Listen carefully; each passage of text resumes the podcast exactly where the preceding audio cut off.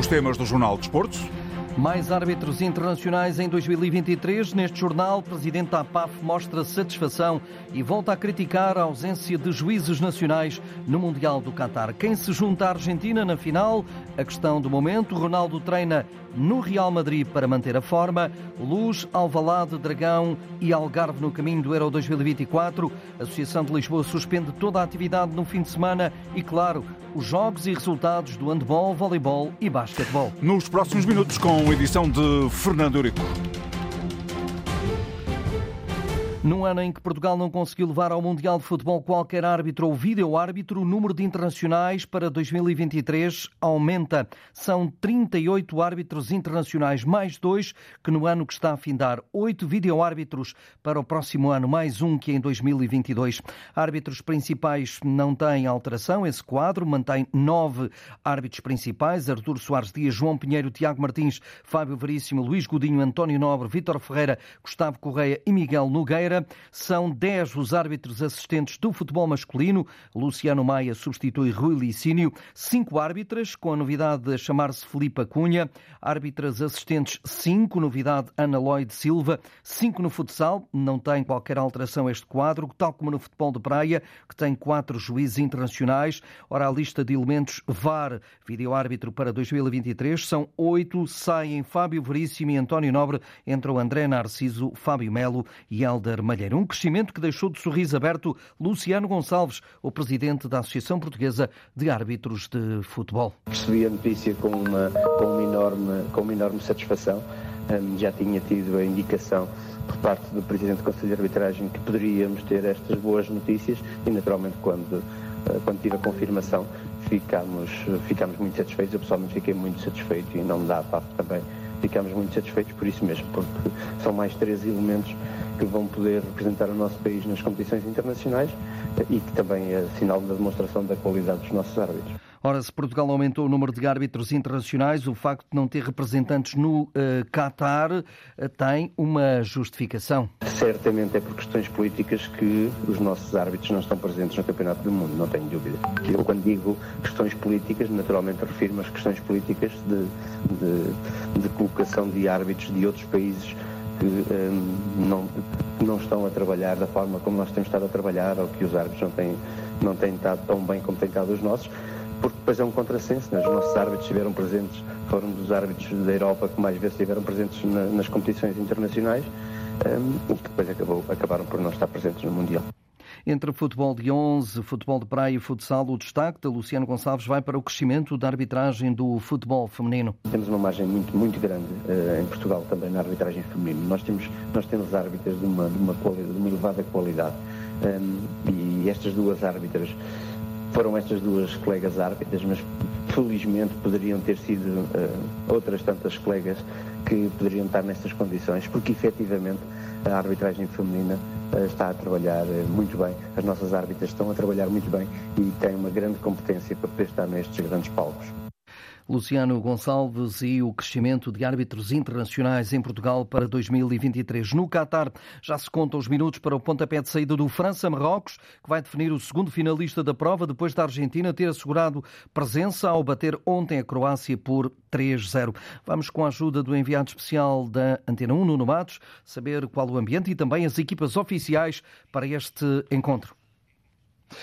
Muito boa tarde, Fernando. Dizer-te que temos alterações para este França-Marrocos nestas meias finais do Campeonato do Mundo aqui no estádio Al Bayt, que recebeu o jogo de abertura do Mundial do Qatar. Olha, do lado da França, de Didier Deschamps, duas novidades no 11 em relação à partida dos quartos de final. Opamecano e Rabiot com, com sintomas de gripe ficam fora, entram para o seu lugar Konaté e Fofana. Ainda do lado marroquino, duas alterações em relação à partida frente a Portugal, os regressos dos lesionados Masraoui e Aguerde e as saídas de Amalá e de Atiat Alá. A França joga então de início com Hugo Lloris na baliza, depois na defesa gaulesa vamos ter do lado direito Condé, ainda Varane, Konaté e Teo Hernandez, Chouameni e Fofana, ainda Dembélé, Mbappé, Griezmann e e Giroud. Este o 11 da França, vamos ao 11 de Marrocos.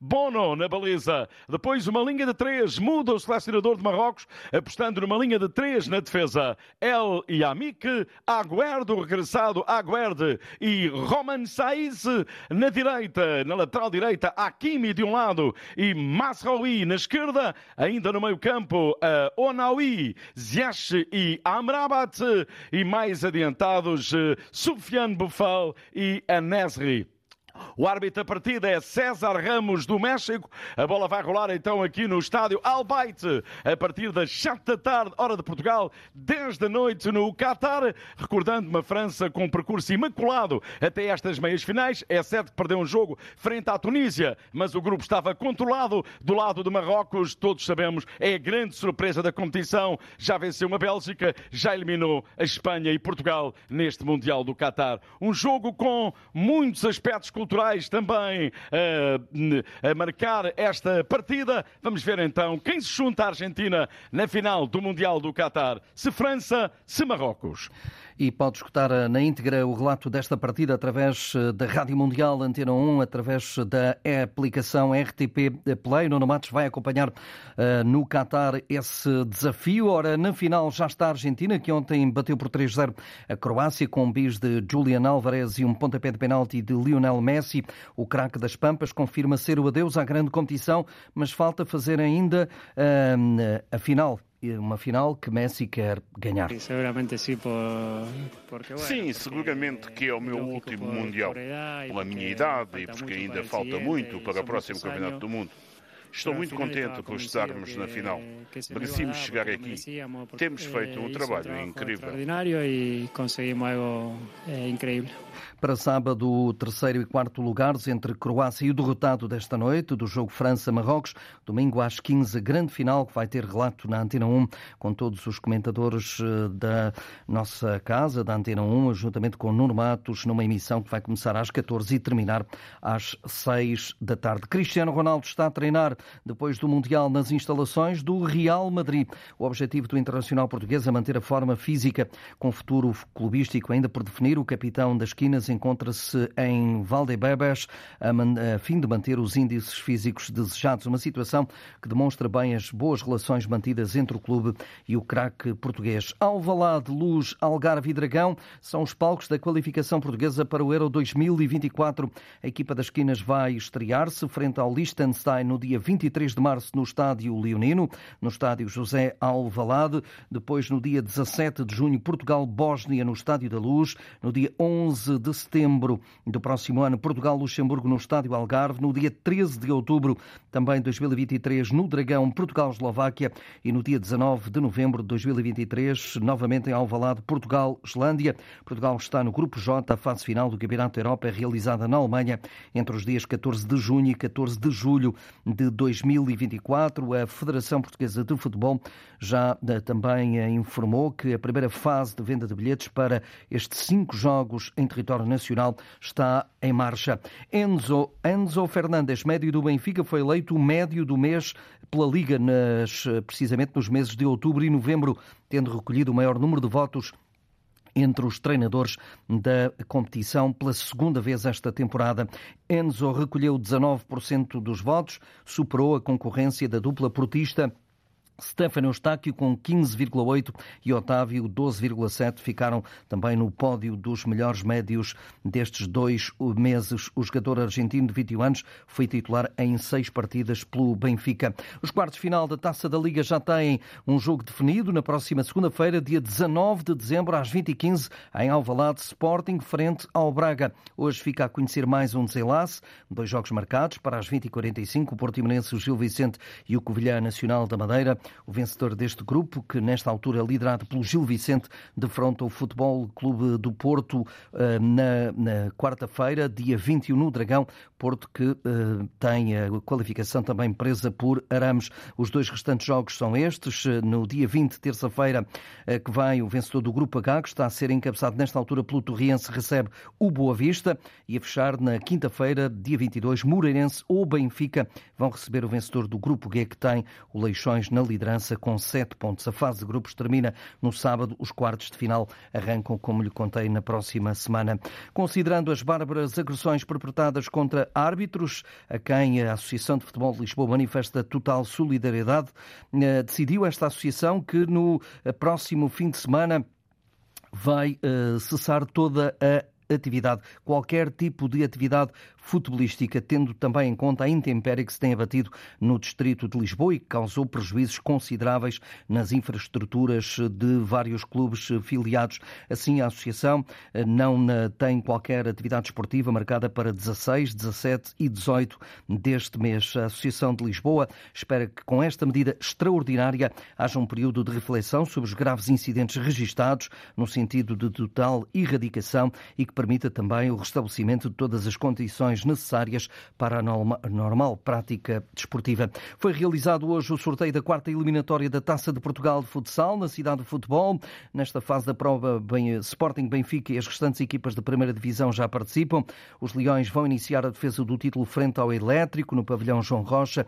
O Benfica joga fora frente ao Torriense, líder destacado a Série B do escadão secundário. O Sporting de Braga, segundo posicionado no campeonato, vai receber o Marítimo. Amanhã o Benfica tem a possibilidade de entrar na luta direta pela passagem aos oitavos de final da Liga dos Campeões de Futebol Feminino. Recebe o Barcelona, que juntamente com o Bayern de Munique tem mais três pontos que as encarnadas. O Barça deu 9-0 na primeira volta ao Benfica e por isso Filipe Patão, a técnica das encarnadas, eh, espera que a história agora seja bem diferente. É tentarmos apagar muito essa imagem que deixamos.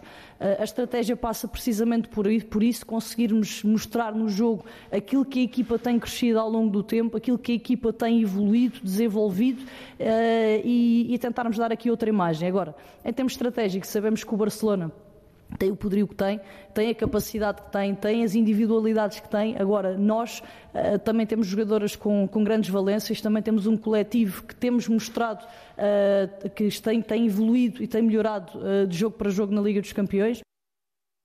A análise da treinadora do Benfica. O jogo está marcado para as 8 da noite de amanhã. Antes, às 17h45, joga-se o Rosengard Bayern do grupo das Encarnadas.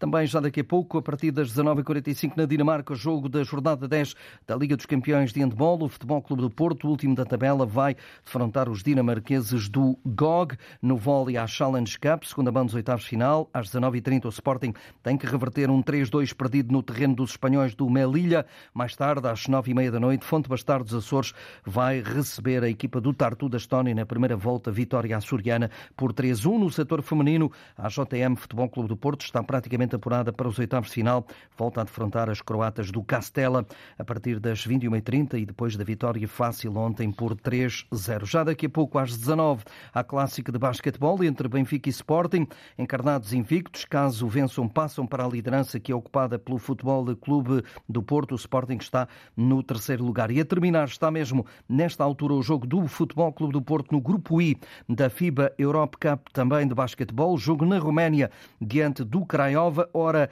são os segundos finais, Craiova 73, Futebol Clube do Porto 78. É o resultado mesmo nos eh, instantes finais desta partida. Apenas recordar que na classificação a equipa portista vai eh, ultrapassar o Craiova na tabela, sendo que eh, esta classificação é liderada pelos franceses do Cholet.